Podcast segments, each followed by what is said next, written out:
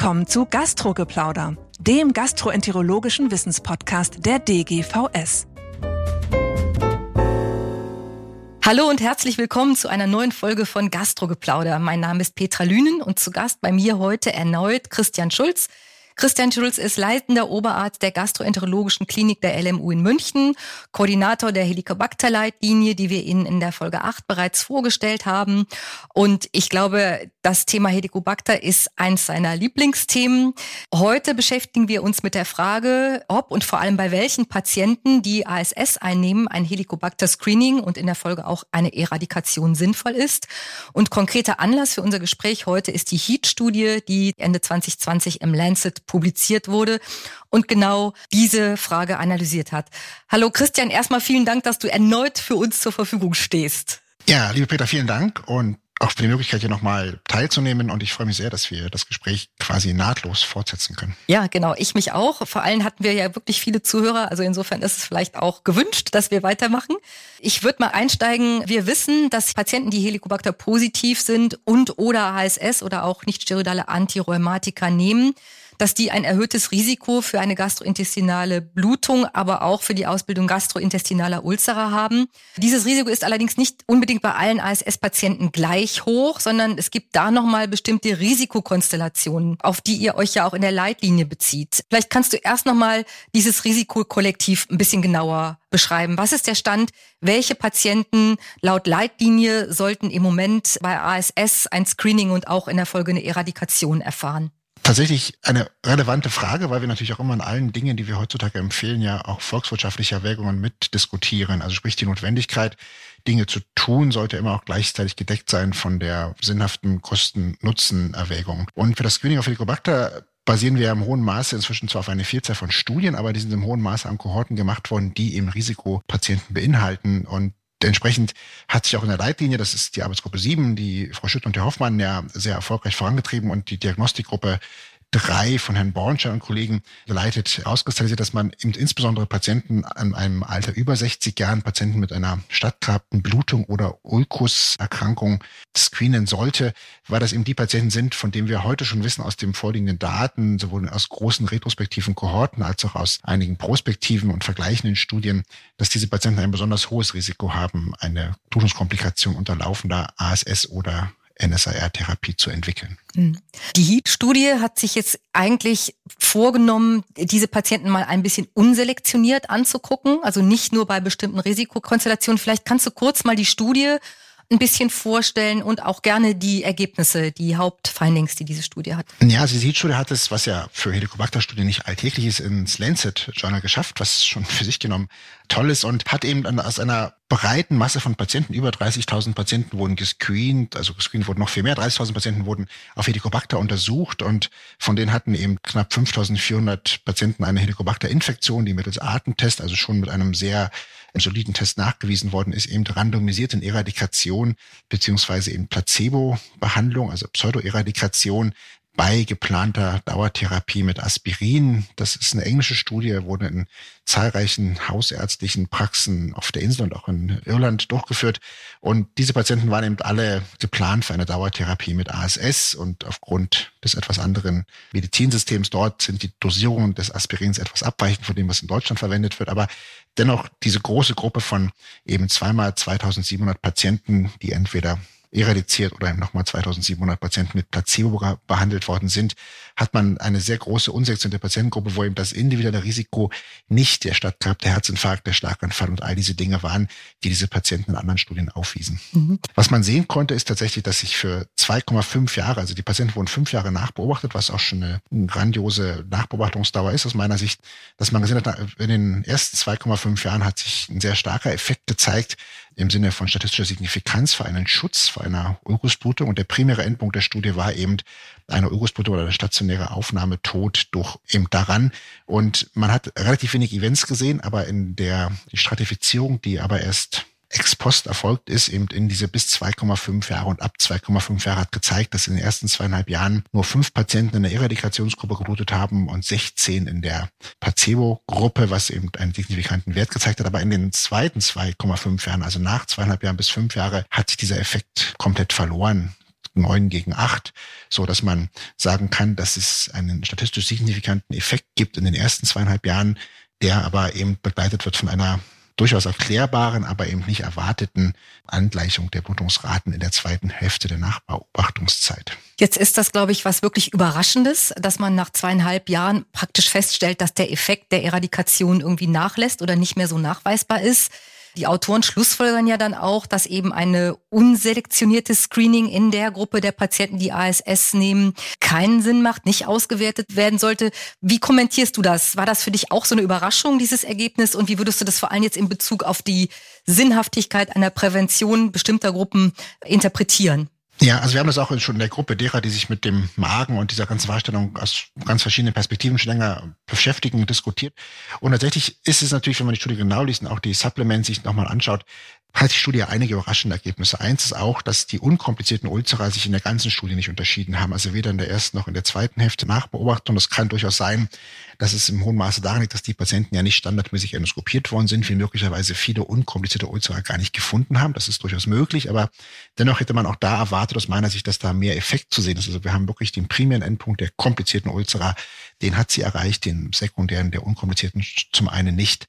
Was man aber auch sieht, wenn man sich die Daten anschaut, dass sich Natürlich war es im Studienverlauf erlaubt, später Medikamente, die am Anfang gar nicht erlaubt waren, nämlich Medikamente, die den Einfluss der Helicobacter-Eradikation ab Front ohnehin verändert hätten, die waren am Anfang verboten, am Studienverlauf aber erlaubt. Das heißt, die haben im Verlauf der Nachbeobachtungszeit eine signifikante Zunahme von Patienten, die denn doch säuresuppressive Medikamente, also Protonpumpenhämmer, H2-Rezeptorantagonisten und dergleichen andere lokal wirksame oder mukosa wirksame Antazida genommen haben.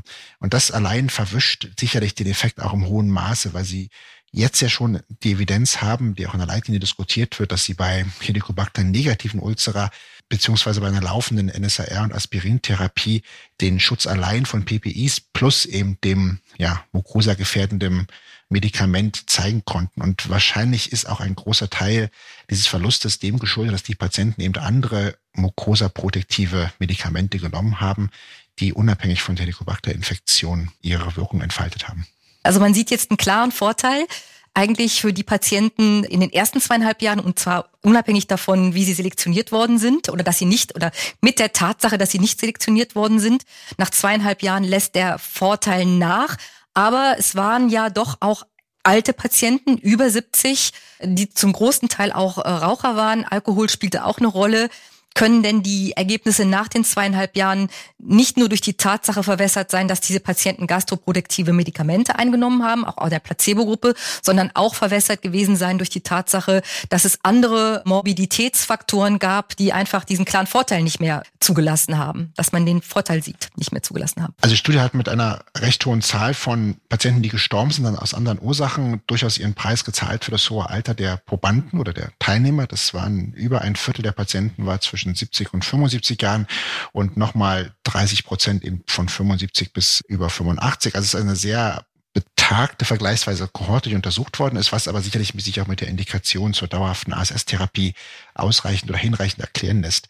Die Risikofaktoren, die du genannt hast, also Rauchen, Alkohol und dergleichen, sind in beiden Gruppen gleich verteilt. Aus meiner Sicht deshalb nicht gut geeignet zu erklären, warum sich in der zweiten Hälfte der Nachbeobachtung der Effekt so verloren hat, zumal gleichermaßen in der zweiten Hälfte der Nachbeobachtung auch die Blutungszahlen so gering waren, neun und acht in beiden Gruppen. Also das ist eine insgesamt sehr geringe Zahl, die deutlich geringer war als in der ersten Hälfte, wenn man die beiden äh, Gruppen aufsummiert, der Nachbeobachtungszeit. Insofern glaube ich tatsächlich, dass es andere Effekte sind, zum Beispiel die nicht gute Kontrollierbarkeit der Patienten plus die Daten, die wir haben, der hohe Beikonsum von gastroprotektiven Medikamenten und auch eine relativ gleiche Verteilung auch von anderen NSAR aus anderen Indikationen, orthopädische Indikationen und dergleichen und der auch leider signifikant zu Ungunsten der Patienten in der Helicobacter eradizierten Gruppe war. Also 0,022 war der P-Value in der Gruppe derer, die NSAR genommen haben, zusätzlich zum Aspirin in der Gruppe der Helicobacter-Patienten. Das heißt, wir haben zum einen eine Zunahme der gastroprotektiven Medikamente in beiden Gruppen über den Beobachtungszeitraum, weil es eben erlaubt war im Studiendesign,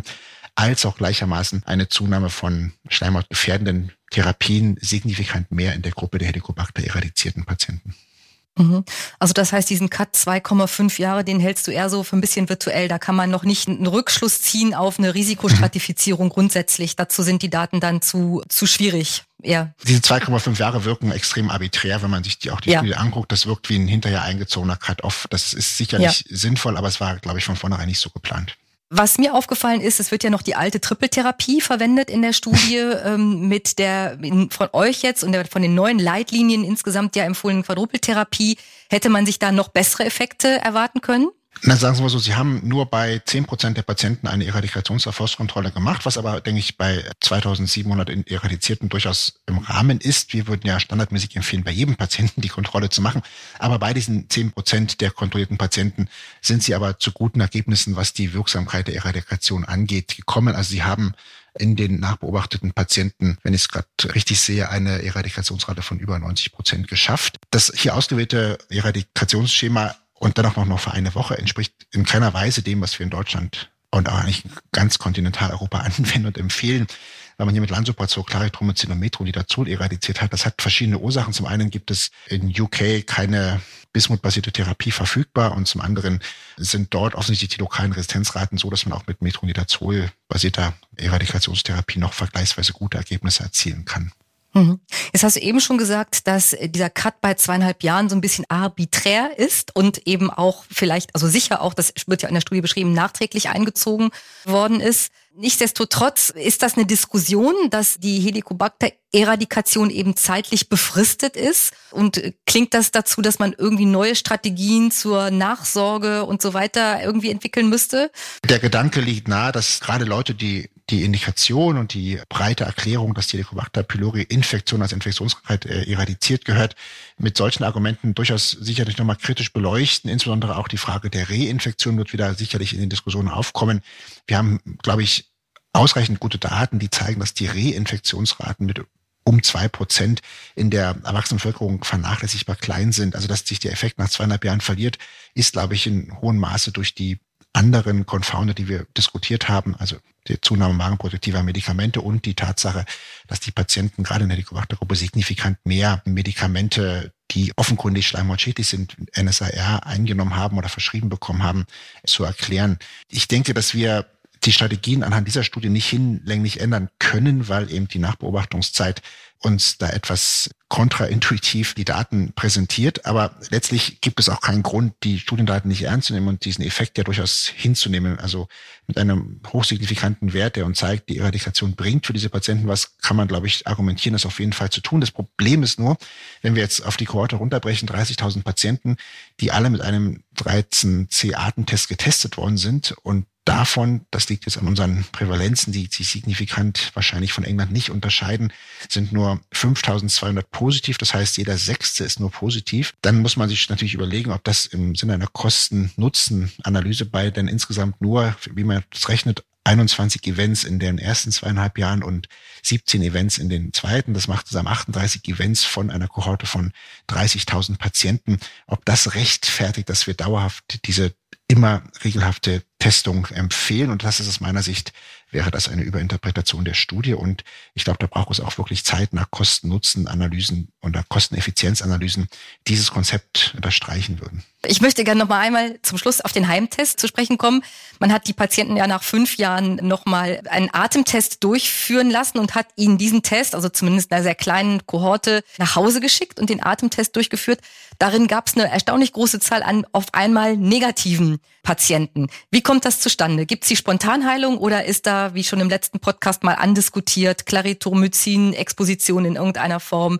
Also eine Art Zufallseradikation hat da stattgefunden. Also es ist natürlich tatsächlich erstaunlich, dass auch bei den zehn Prozent der kontrollierten Patienten in der Placebo-Gruppe es zu einem Verlust von Helicobacter-Infektionen in diesem Heimtest kam. Das ist, glaube ich, aus meiner Sicht am ehesten tatsächlich auch durch die Nebenbeimedikation, die hier zwar Antibiotika nicht auflistet, aber eben die magenprotektiven Medikamente. Und das waren immerhin auch 1000 Patienten in der Gruppe der 2675 nicht eradizierten Patienten. Und ich glaube, damit kann man im hohen Maße schon nicht die Eradikation, aber den negativen Artentest erklären. Letzte Frage. Heimtest, ist das etwas für den Einsatz von Screening-Programmen, die ihr vielleicht noch entwickeln wollt, zum Beispiel beim Magenkarzinom? Ist ja eine sehr smarte Angelegenheit. Den FIT-Test gibt es zum Beispiel in Holland, da passiert das auch so. Also tatsächlich haben wir in Deutschland ja zusammen mit dem DZIF und vier universitären Standorten, die auch in der DGVS organisiert sind, Klinikum Rechts der ESA hier in München an der TU, das die Uniklinik in Hannover, die Uniklinik in Tübingen und eben auch wir hier an der LMU eine der größten Prävalenzstudien, die in Deutschland zum Helicobacter laufen. Und da ist tatsächlich so, dass wir den 13C-Arten Heimtest auch schon benutzen und der extrem tatsächlich, wie du sagst, smart ist für die Patienten.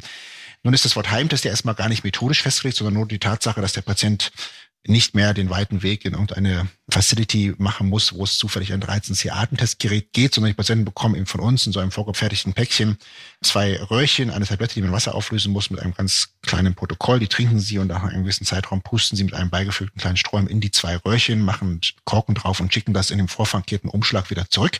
Und dann können wir das in unserer zentralen 13C-Maschine auswerten. Das ist im Prinzip inzwischen marktreif und gibt von verschiedenen mindestens von den zwei großen führenden Anbietern verfügbar. Die Frage ist natürlich gerade in unserer hinsichtlich Screening auch da wieder das Reimbursement. Das sind natürlich alles nicht kosteneffizienz hinterlegte Methoden, dass wir damit jetzt jedem empfehlen können, es zu machen. Es ist technisch machbar. Es ist nur eine Frage gerade für die GKV-Patienten der Bezahlung bei fehlender Klinik ist für Screening gibt es keine Abrechnungsziffer, wo sie diesen Test abbilden können. Das Gleiche gibt es aber auch und das ist wahrscheinlich eher noch die Zukunft.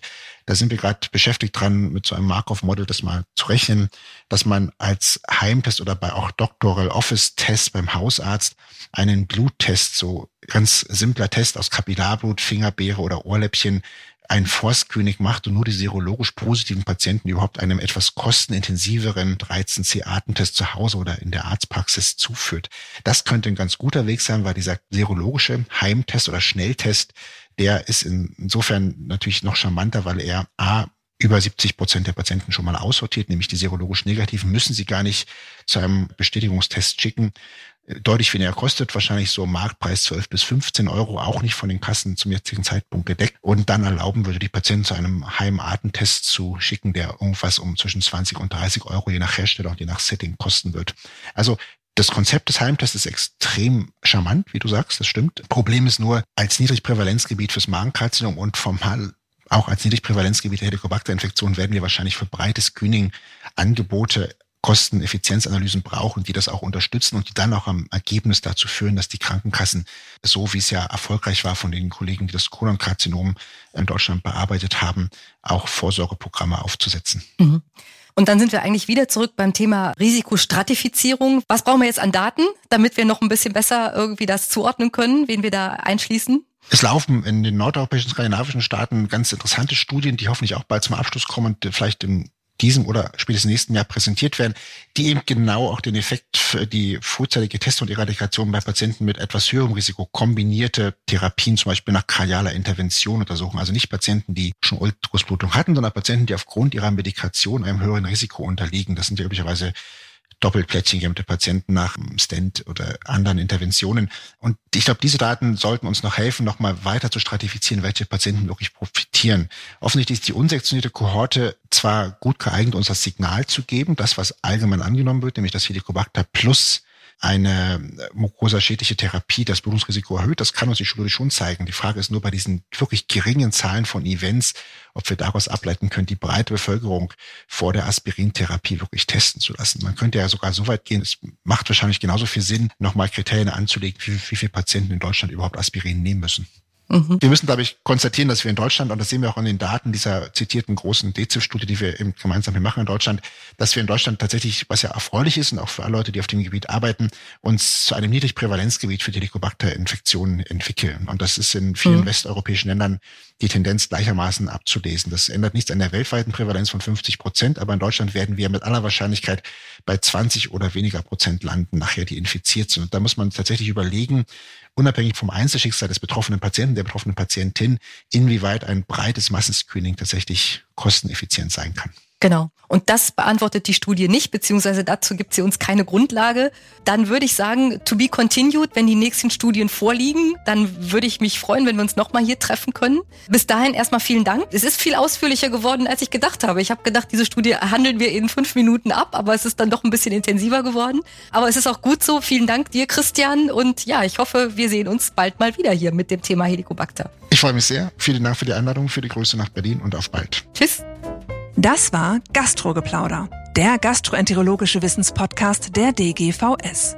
Alle Informationen und Links zur Folge finden Sie in den Show Notes und unter dgvs.de slash podcast. Haben Sie Feedback oder Fragen zur Folge oder möchten Sie ein Thema vorschlagen, dann schreiben Sie uns an podcast.dgvs.de. Vielen Dank fürs Zuhören und bis zum nächsten Mal bei Gastrogeplauder.